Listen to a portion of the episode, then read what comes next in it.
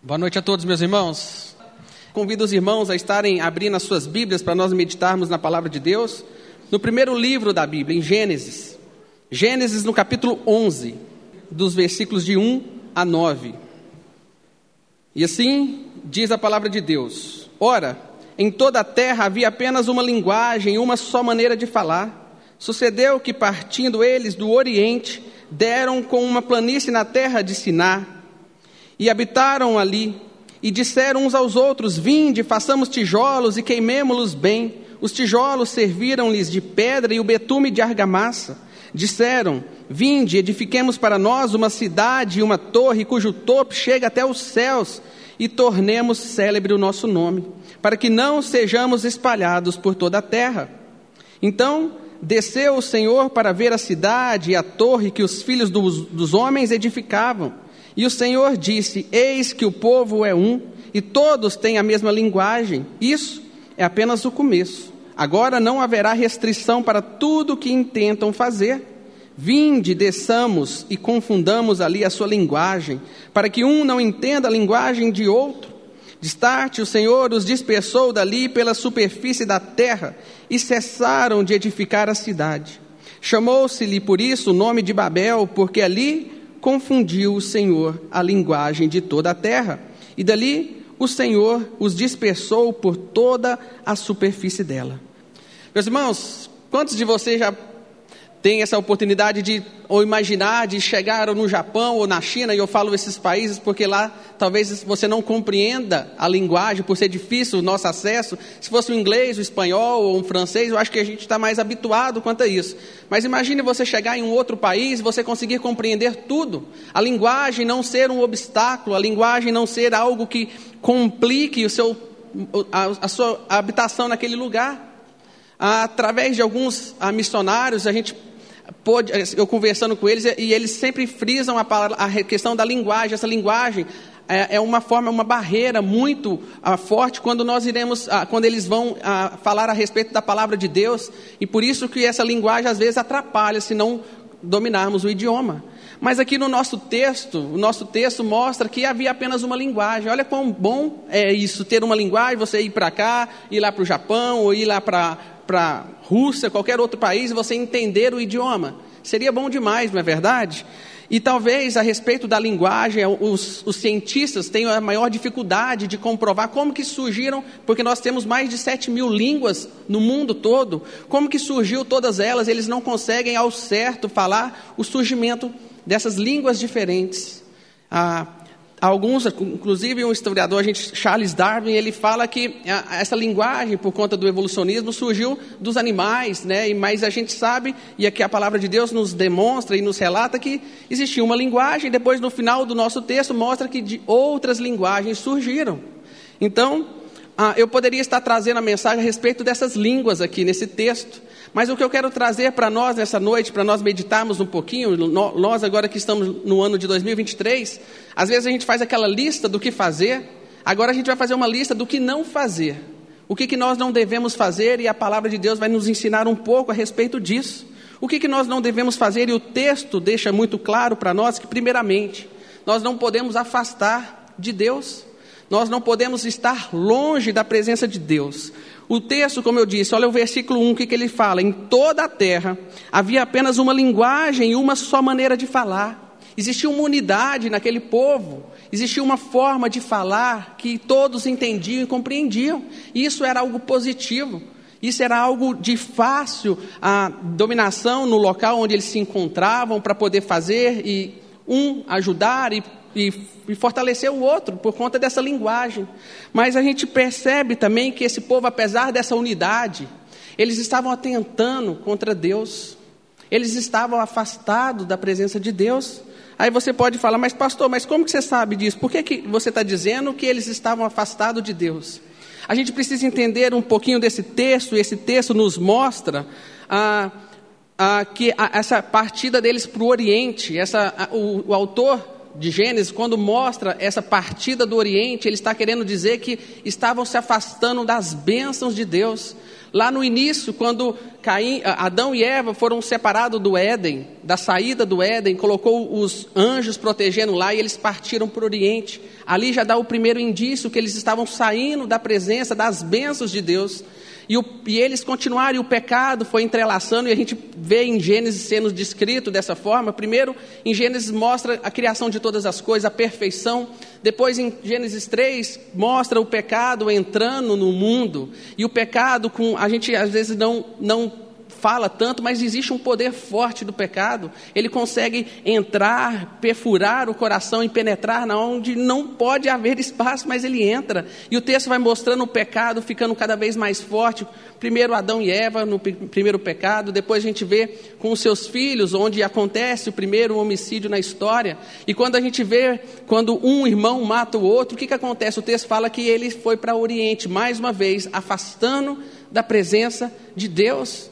E o texto relata essa distância do povo longe da presença de Deus. Se você olhar aqui, olha o que fala no versículo 1 ao 2. Olha lá. Ora, em toda a terra havia apenas uma linguagem e uma só maneira de falar. Sucedeu que partindo eles do Oriente, deram com uma planície na terra de Sinar e habitaram ali.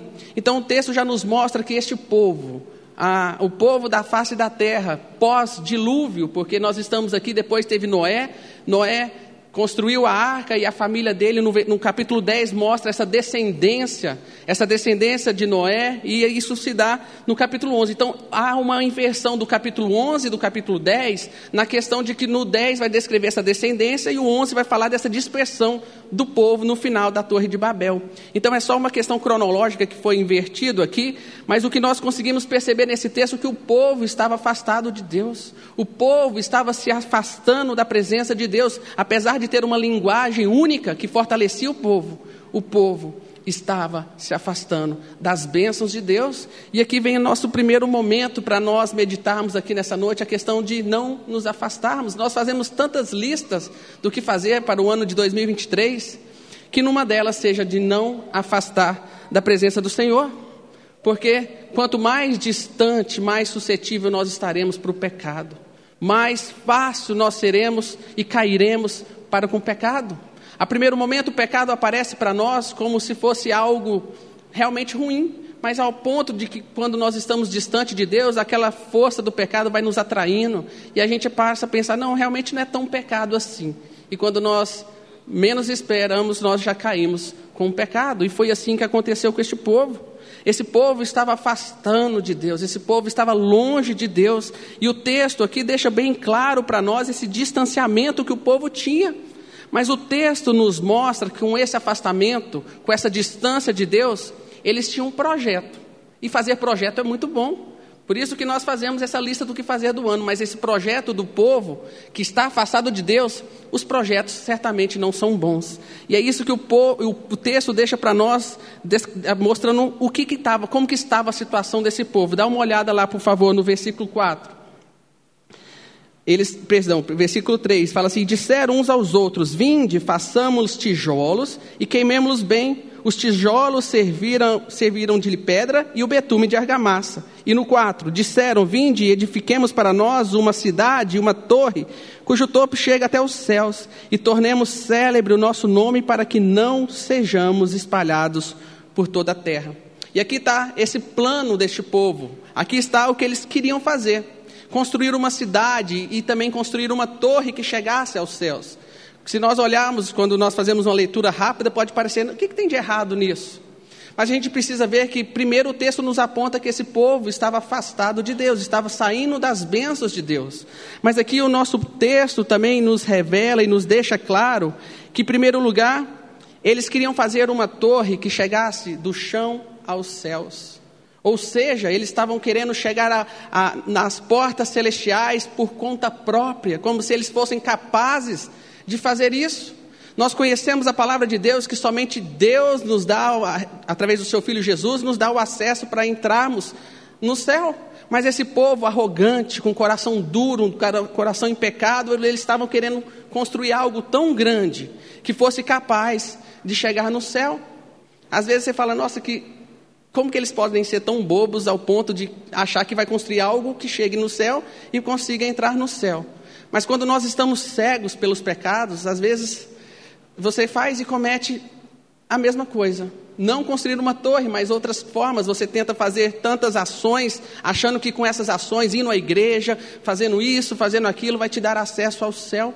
Vai te dar acesso a uma vida com Cristo, sem saber e sem reconhecer que nós só temos acesso a Deus por conta de Jesus Cristo.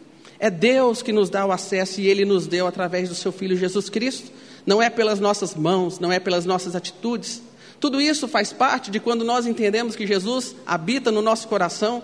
Isso faz parte porque a gente percebe que por conta de Jesus a minha vida precisa ser transformada. E assim eu vou ir à igreja, assim eu vou trabalhar e servir na obra e na casa de Deus, mas não porque isso vai me garantir um lugar no céu, mas sim porque isso vai fazer com o que Cristo fez por mim e eu vou retribuir aquilo que Ele fez por mim. Não uma forma de barganha, mas em reconhecimento, em adoração ao nosso Deus e Jesus Cristo. Então, esse é o primeiro, o primeiro momento que o texto nos mostra a arrogância desse projeto. Eles desenvolveram algo bom, isso, olha o que o texto diz. Eles desenvolveram algo que transformou a história. É um desenvolvimento. Deus nos deu características e, e inteligência para poder criar e desenvolver tecnologias, aqui foi desenvolvido. Olha o que, que o texto fala no versículo 3: Vinde, façamos tijolos e queimemos-los bem. Aqui é uma invenção, porque o costume antigo era construir algo com pedra e com argamassa, mas aqui eles fazem algo novo, eles queimam. Eles queimam, no versículo diz assim: tijolos serviram-lhe de pedra e o betume de argamassa. Mas a finalidade dessa invenção desse povo era algo de afrontamento para com Deus. Por isso nós podemos perceber o distanciamento desse povo. Mas eu quero deixar aqui conosco também algo que às vezes passa batido e nós não percebemos. Eles revestem essa torre de betume. E se você olhar, quando Deus fala para Noé como ele deve, deveria construir a, a arca de Noé, deveria revestir com betume. E esse betume servia como proteção para não entrar água dentro do, da, do barco. E aqui eles querem construir uma torre revestida de betume. O que eles estão fazendo, às vezes a gente não percebe, mas é uma afronta contra Deus. Porque Deus havia dito que não iria destruir o mundo novamente com água. Mas aqui ele estava falando, mesmo se Deus resolver cair um juízo sobre nós, destruir o mundo com água, a nossa torre vai ser tão forte, vai ser tão revestida de betume que não vai entrar água e nós estaremos protegidos. Nós conseguiremos chegar aos céus e com esse revestimento nós podemos falar: o juízo de Deus não chegará até nós. Esse é o coração deste povo, um coração distante de Deus, um coração que estava falando assim: eu consigo fazer as minhas próprias coisas e com essas coisas eu consigo chegar aonde eu quero. Não preciso de Deus, não preciso das bênçãos de Deus, eu mesmo consigo fazer todas essas coisas.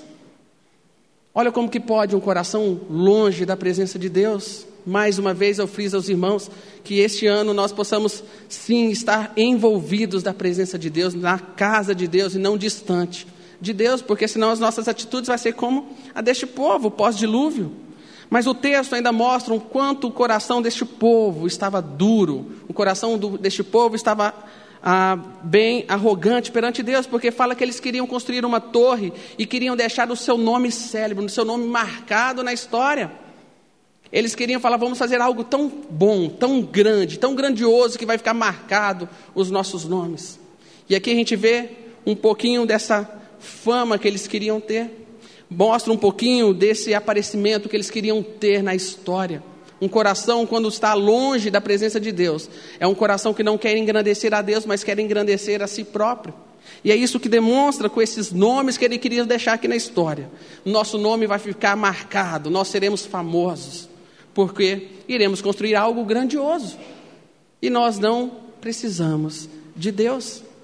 Aí você olha e fala: não, acabou, né? já é o suficiente, já foi mostrado o suficiente o que, que esse povo e como esse povo estava afastando de Deus. Eles, vamos construir a nossa independência, vamos dar um fim em tudo isso e fazer o que nós queremos. Não precisamos de Deus. Mas o texto ainda, diz, ainda nos mostra que além desses nomes que eles queriam fazer, olha o que, que ele fala no versículo 4 ah, disseram: Vinde, edifiquemos para nós uma cidade, uma torre, cujo topo chega até os céus, e tornemos célebre o nosso nome, para que não sejamos espalhados por toda a terra.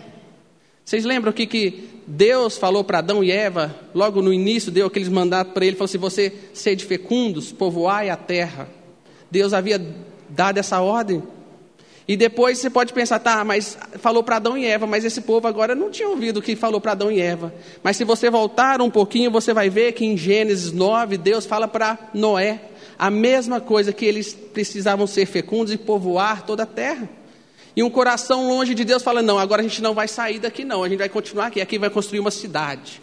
A gente vai construir essa cidade, essa torre, e daqui nós não iremos sair. Mais uma vez a gente vê a arrogância desse povo diante de Deus. Eu vou ficar aqui, daqui ninguém me tira. E foi isso que esse povo arrogante fez.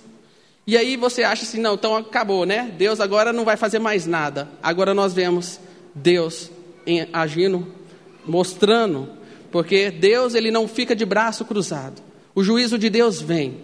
Pode ser agora, pode ser depois, mas saiba que a palavra de Deus não nada vai ficar sem que cumpra a vontade de Deus. E a gente percebe então a partir do versículo 5.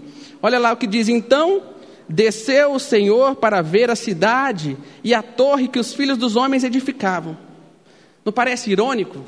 Eles queriam construir uma torre do, do chão aos céus, e agora o texto nos mostra que Deus precisou de descer dos céus para poder ver essa torre. Ele teve que descer para poder ver algo que estava sendo construído para chegar até lá. Mostra aqui a, o poder e a grandiosidade de Deus contra o ser humano que é um nada, insignificante. O texto já mostra que Deus ele desceu, desceu para poder ver o que, que estava acontecendo. E o texto continua no versículo 6: E o Senhor disse: Eis que o povo é um e todos têm a mesma linguagem.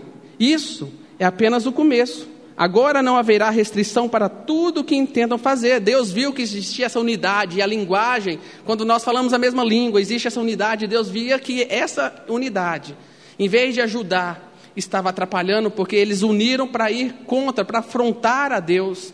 E o texto continua falando no versículo 7, então, vinde, desçamos e confundamos ali a sua linguagem. Olha que interessante, no versículo 3 e no versículo 4, o povo se ajunta para afrontar contra Deus. Agora Deus está falando na trindade, agora ele fala no plural, e diz então, vinde, desçamos e confundamos ali a sua linguagem, para que um não entendam a linguagem de outro. Então Deus agora ele o juízo de Deus chega para esse povo que estava afastado de Deus. O juízo de Deus chega diante daqueles que estavam indo contra a vontade de Deus. E presta, presta atenção que a vontade de Deus sempre irá prevalecer. Por isso, como, quando eu disse de nós fazermos uma lista do que nós queremos fazer no ano de 2023, lembre-se de fazer uma lista de acordo com a vontade de Deus, porque senão a vontade de Deus vai prevalecer e a sua não vai. Porque Deus ele é soberano, Deus é superior a todas essas coisas. Então o texto mostra que Deus agora convoca a Trindade para poder descer e num estalar de dedo, nessa, no poder e da soberania de Deus. A linguagem que era uma só começa a ser outras e aparecem um não consegue entender o outro e aquilo o que, que acontece? O povo dispersa. E com esse dispersamento do, dos povos que não entendiam um ao outro, a vontade de Deus prevalece. Olha só, Deus usa todas as coisas para fazer a vontade dele prevalecer. E a ação de Deus foi esta: Deus trouxe essa confusão. E o nome que eles queriam de Babel ser uma torre que iria ficar famosa no mundo todo, ficou. Mas o texto mostra que Babel ficou conhecida ali porque confundiu o Senhor a linguagem de toda a terra, ficou de zombaria. E Deus ele fez a sua vontade acontecer, porque a vontade de Deus é boa, perfeita e agradável. Mas o texto também eu quero deixar lembrando para nós, meus irmãos, que ali houve, o povo se espalhou sobre a terra, e, a, e o juízo de Deus veio, Deus teve que descer e o juiz dele aconteceu. Mas Deus continua fazendo a sua vontade, todos os planos que ele tinha. No capítulo 12, a gente vê a Deus levantando Abraão, e dele seria uma, uma multidão enorme. As bênçãos do Senhor iriam acompanhar ele, de Abraão iria vir o seu filho Jesus, que também iria descer dos céus, para poder cumprir a vontade de Deus. O povo que estava espalhado, outras linguagens surgiam, aquela confusão estava acontecendo. Algo acontece com a vinda de Jesus. Jesus ele morreu, ele sofreu, mas no terceiro dia ele ressuscitou. E lá em Atos mostra que quando ele ressuscitou, mostra que ele subiu, subiu aos céus, e o que, que ele mandou? O Espírito Santo. Aconteceu o Pentecoste. E o que, que foi o Pentecoste? Foi Deus fazendo a sua obra acontecer através do seu filho. A confusão que tinha acontecido em Jesus Cristo, o Pentecoste veio por conta do Espírito Santo e o povo começou a pregar e todos conseguiram entender o que estava sendo falado, porque o Espírito Santo veio e aquela confusão acabou. E é isso que Jesus faz nas nossas vidas. Jesus, se nós estamos confundidos, se nós estamos perdidos, se nós estamos andando tropeçando para cá e para lá, ele nos traz a direção. A unidade vem, mas a unidade não é dos homens, a unidade vem por conta de Cristo. E hoje, se nós podemos dizer que nós somos uma família da fé, é porque o Espírito Santo veio e nos faz e nos tornou como irmãos em Cristo Jesus. Essa é, essa é um modelo do que Jesus nos mostra, o que aconteceu lá. Jesus resolveu o problema e nós precisamos entregar as nossas vidas a Jesus. Que nessa noite não saiamos daqui diferente. Que nessa noite não saiamos daqui confundidos, muito pelo contrário, que possamos sair cheios da presença de Deus. A mensagem só pode concluir quando nós anunciamos a cruz de Cristo e aqui mostra o juízo sendo feito, mas Jesus entrando em cena, pagando um preço por nós, e nós somos libertos do pecado. Nós que estamos caminhando para o Oriente agora com Jesus, nós chegamos novamente na presença de Deus. Então, que nesse ano de 2023, a sua vida não fique longe da presença de Deus. Não construa torres que vai tentar fazer com que você chegue aos céus. Porque é o que precisa, o caminho verdadeiro é Jesus. A palavra dele diz que Jesus é o caminho, a verdade e a vida. Ninguém chega a Deus senão através de Jesus. Não coloquemos nada diante da presença de Deus para tentarmos fazer algo com as nossas mãos mas que coloquemos sempre Jesus à frente dos nossos projetos, à frente dos nossos planos, à frente dos nossos trabalhos, à frente das nossas famílias. Só assim nós seremos guiados pela boa mão de Cristo Jesus. Amém? Vamos orar? Querido Deus, amado Pai, nós agradecemos ao Senhor, porque o Senhor é um Deus que fala conosco, o Senhor é um Deus que se revela para nós, é um Deus que está controlando todas as coisas. O Senhor não deu corda neste mundo, está regendo lá de longe, mas o Senhor é um Deus que está no nosso meio e habita entre nós. Por isso que nós precisamos ter uma vida sempre na presença do Senhor. Se por algum motivo eu, alguém aqui está longe da, do caminho do Senhor, longe da presença do Senhor, que no nome de Jesus, volte, porque agora é o tempo oportuno. Jesus está nos convidando para voltar para a casa do Pai. Jesus está voltando, está nos chamando para voltarmos a ter um relacionamento com Cristo Jesus, que possamos, ó Deus, ser submisso à tua santa palavra, obedecendo e sendo guiado pela tua palavra. Nós oramos assim, agradecidos no nome de Jesus. Amém.